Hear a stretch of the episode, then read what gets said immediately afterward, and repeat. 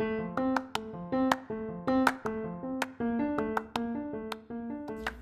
a todos, yo soy la psicóloga Marla Vizcarra y les quiero dar la bienvenida a este espacio seguro y de confianza que es Cafeterapia Mexicali, en donde unimos nuestro amor por el café y por nuestra pasión hacia la psicoterapia. Quiero que te pongas cómodo, que tomes tu bebida de preferencia, si es café muchísimo mejor, y disfruta de este espacio en donde promovemos y compartimos sobre la salud mental.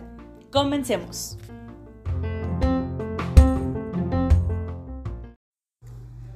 Cafeterapia, episodio 12. Hola, hola, muy buenos días, muy buenas tardes, muy buenas noches. Bienvenidos sean a su podcast, a su espacio seguro lleno de café, eh, Cafeterapia Mexicali. Yo soy la psicóloga y psicoterapeuta Marla Vizcarra y te quiero dar la bienvenida a que me estés acompañando en una emisión más. En ese momento te invito a que puedas acompañarme tomando tu bebida favorita. Aquí pues por obvias razones somos Team Café, así que ya tenemos nuestro cafecito en mano, así que puedes tomar el de tu preferencia, frío, caliente, incluso está descafeinado, aquí se acepta, ¿no? Así que espero que te pongas cómodo y puedas disfrutar y acompañarme en este episodio que ya se intentó grabar ahí hace, hace poco, pero por, tuvimos ahí unos unos de sonido, así que estamos volviéndolo a grabar, ¿no? Pero bueno, ya pues ya vieron de, de qué se trata el tema y pues em, estamos en el mes de mayo, en este mes hay fechas muy, muy importantes, ¿no? Muy importantes eh, que pues que es el Día de las Madres por razones y también el Día del Estudiante Día del Psicólogo son días importantes de este mes, ¿no? Pero vámonos a, a ir enfocando en lo que son pues el Día de las Madres, ¿no? Vamos a estar hablando o lo que nos quede del mes vamos a estar platicando un poco sobre ciertos temas, sobre la maternidad, sobre la crianza, sobre esta parte de las mamás que a veces pues no vemos, ¿no? O que no tomamos en cuenta, ya que las vemos posiblemente como nuestras mamás, pero no solamente las vemos o no entendemos que también son personas, son personas, son mujeres con, necesidades, con sueños, con dolores, con heridas, ¿no? Así que justamente de esta parte vamos a ir, vaya, partiendo, de que vamos a hablar sobre la herida de la mamá. ¿Qué es, eh, qué, es la herida? ¿Cómo nace esta herida? ¿Cómo se ve? ¿Cómo me impacta a mí directamente? ¿Qué es lo que sucede? Pues mire, la, herida de la mamá se hereda cuando vivimos con una mamá que carga con el dolor y la herida de su propia madre. Como les comentaba, eh, no sabemos o si podemos conocer de cierta manera el contexto en cómo fue creada nuestra mamá, el cómo fue su propia mamá con ella, el cómo la trataba, si fue ausente, si estuvo presente o, quería compensar eh, conductas o cariño con otras cosas. No sabemos exactamente o al 100% cómo fue la infancia de nuestra mamá, ni cómo era este vínculo entre nuestra abuela y, nuestra propia mamá, ¿no? Así que hay que entender que nuestra mamá también puede tener ciertas heridas, puede tener ciertas carencias, ciertas ausencias, así como está ahorita como muy de moda, o sea, hemos hablado sobre las heridas de la infancia, pues también nuestra propia madre puede estar eh, dentro de este tema también puede tener algunas heridas de la infancia, ¿no? Así que estas heridas pues vienen desde, la, desde atrás, ¿no? Incluso hay como ciertos patrones o ciertas conductas que, que se van pasando de, generación en generación, ¿no? O sea, de que mi, o sea, una cosa son las heridas que tenga mi mamá, pero que también tuvo mi abuela, que también tuvo mi bisabuela, mi tatarabuela y, y así todas de, de generación en generación, porque todavía no hay una persona que pueda hacer un cambio o que pueda deconstruirse o que pueda cuestionarse o que pueda querer pues romper esos patrones que, que están llevando generación en generación, ¿no? Entonces, al no poder procesar con su propia herida o con su propio trauma, estas personas, en caso de nuestras mamás, se vuelven emocionalmente inmaduras, inestables y carecen de recursos, de herramientas para poder brindar el cuidado necesario. Llegan a ser muy duras, muy exigentes, muy críticas con ellas mismas y con sus hijos, por lo que no pueden satisfacer necesidades durante nuestra niñez. O sea, por esta misma parte que ellas están heridas, que están lastimadas, no, a lo mejor no de manera consciente nos lastiman, porque hay ciertas carencias, ¿no? Si ellas no están bien emocionalmente o si hay cierta inestabilidad emocional, pueden que por su misma herida o por su mismo dolor o por su misma situación no estén presentes porque no pueden emocionalmente, pero no estar eh, presentes pues generan como alguna herida en nuestra persona, en nuestra infancia.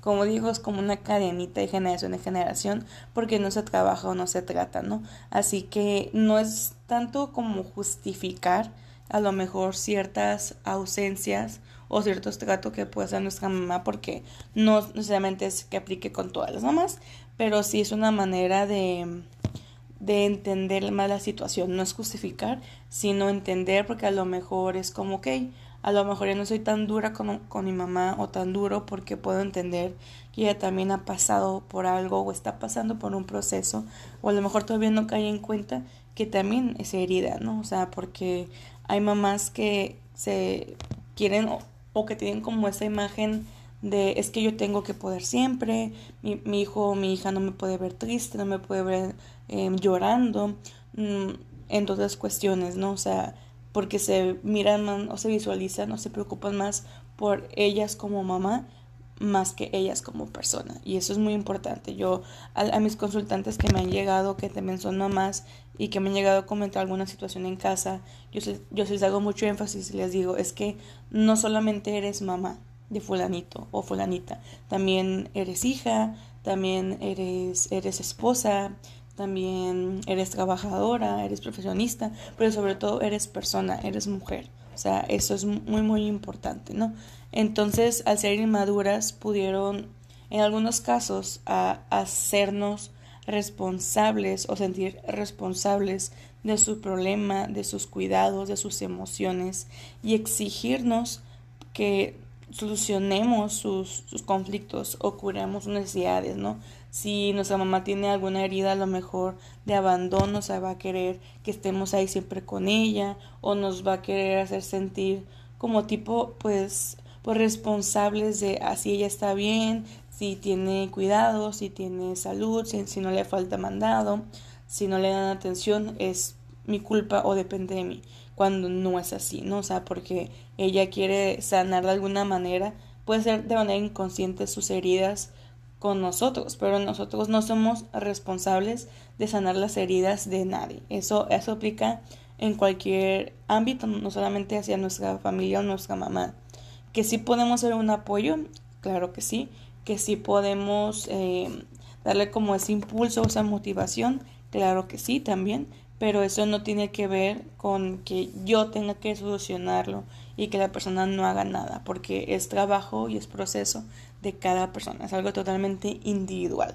Entonces, em, partiendo o continuando con esta parte, la herida de una madre puede crear en nosotras inseguridad, obviamente va a haberse dañado nuestra autoestima, puede, puede verse debilitado, obviamente si dentro de nuestra crianza, de nuestro hogar, vimos como una inestabilidad o, o ciertos vínculos disfuncionales, inestables, es algo que vamos a estar repitiendo con nuestras parejas o con nuestras amistades, porque van a ser patrones que vamos a estar siguiendo, porque es lo que conocemos, porque es lo que vimos, por así decirlo, normalizado. Como, como en mi casa se hizo esto, como mi mamá eh, eh, así es con mi papá o con su pareja, pues algo que yo conozco, que yo lo veo normal, que es lo que yo sé y pues lo voy a continuar, ¿no?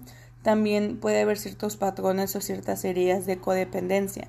Codependencia es diferente a la dependencia porque como el codependiente es que de ambas partes dependen del uno del otro, ¿no? Em, como por ejemplo en estas partes de que la mamá se, se agarra mucho del hijo y por eso mismo el hijo se agarra mucho de la mamá, que ya no solamente un apoyo o un cariño, sino que ya es una necesidad, ya es una dependencia. O sea, no puedo estar, no puedo ser tal actividad sin que mi mamá me diga que sí, que me valide, que me confirme o que me, o que me dé su opinión y viceversa, ¿no? También dentro de la dentro de la parte de la, ¿cómo se dice? Mm, de autoestima o de la inseguridad eh, hacia nuestra persona, también puede verse afectado nuestra apariencia física, ¿no? O sea, no, no solamente nuestro autoestima a nivel emocional, sino nuestra apariencia física, ya sea por comentarios agresivo, eh, agresivo pasivos que, puedas, que pueden hacer nuestros familiares, que suelen hacer los mal las mamás. También tendremos cierta dificultad para poder nivelar eh, pues de manera saludable nuestras emociones, nuestros hábitos, también vamos a tener dificultad en establecer límites, vamos a estar buscando el cómo compararnos o buscamos cómo compararnos con los demás, tendremos miedo al abandono, al, al rechazo, vamos a tener un diálogo interno muy crítico y muy negativo, vamos a buscar ser complaciente con los demás, en fin, hay muchas formas en cómo se puede manifestar o cómo puede impactar la herida materna en nosotras o en nosotros, pero sí es bueno que lo, que lo estemos identificando, ¿no? O sea, la herida de mamá hace que nosotras nos presionemos al complacer a los demás para sentirnos acompañadas, para sentirnos amadas y para sentirnos validadas o valoradas por otros, ¿no? O sea, hacer el trabajo interno en, en terapia o en nuestro proceso para sanar la herida de, de materna no es fácil, pero nos puede llevar por un camino con diferentes etapas hasta llegar a un momento de poder tener compasión, empatía por ella, pero sobre todo el poder irnos redescubriendo nosotros mismos y sanar desde nuestros, por así decirlo, de nuestros antepasados, ¿no? Así que esa es como parte de lo, de lo que es eh, el trabajar o el ver o el indagar un poco sobre la herida materna, la herida de mamá, que como les digo, es importante que también entendamos que nuestra mamá es una persona que tuvo sus situaciones, tuvo sus carencias, más no justificarla, es entenderla desde el amor y también nosotras sanar el amor. Por lo mismo que no queremos o tratemos de buscar, de procurar no repetir patrones, por lo mismo es bueno el poner límites con nuestra propia mamá o nuestra propia familia, el, tener una comunicación más asertiva, más sana, menos dependiente, lo, o sea, lo, más posible en lo que cabe, entre otras cuestiones, ¿no? Así que eso es un poco de información, como les comentaba, estos temas de la maternidad es muy importante tocarlos, no solamente en este mes, pero este mes se, se prestan para platicar un poquito más sobre ese tipo de conceptos y de temas y entre otras cuestiones. Espero que les haya gustado alguna parte, que les, hayas, que les haya quedado alguna, que les haya movido alguna, alguna frase, alguna palabra. Si conocen alguna mami que sería bueno que escuche este episodio o alguna hija que sería bueno que escuchen esto, pueden compartirlo con toda confianza. Nos pueden encontrar eh, este episodio pues en Spotify. Igual si pueden seguirme en mis otras redes sociales, estoy como Cafeterapia Mexicali, tanto en Facebook como en Instagram, hasta en TikTok ahí me pueden estar encontrando.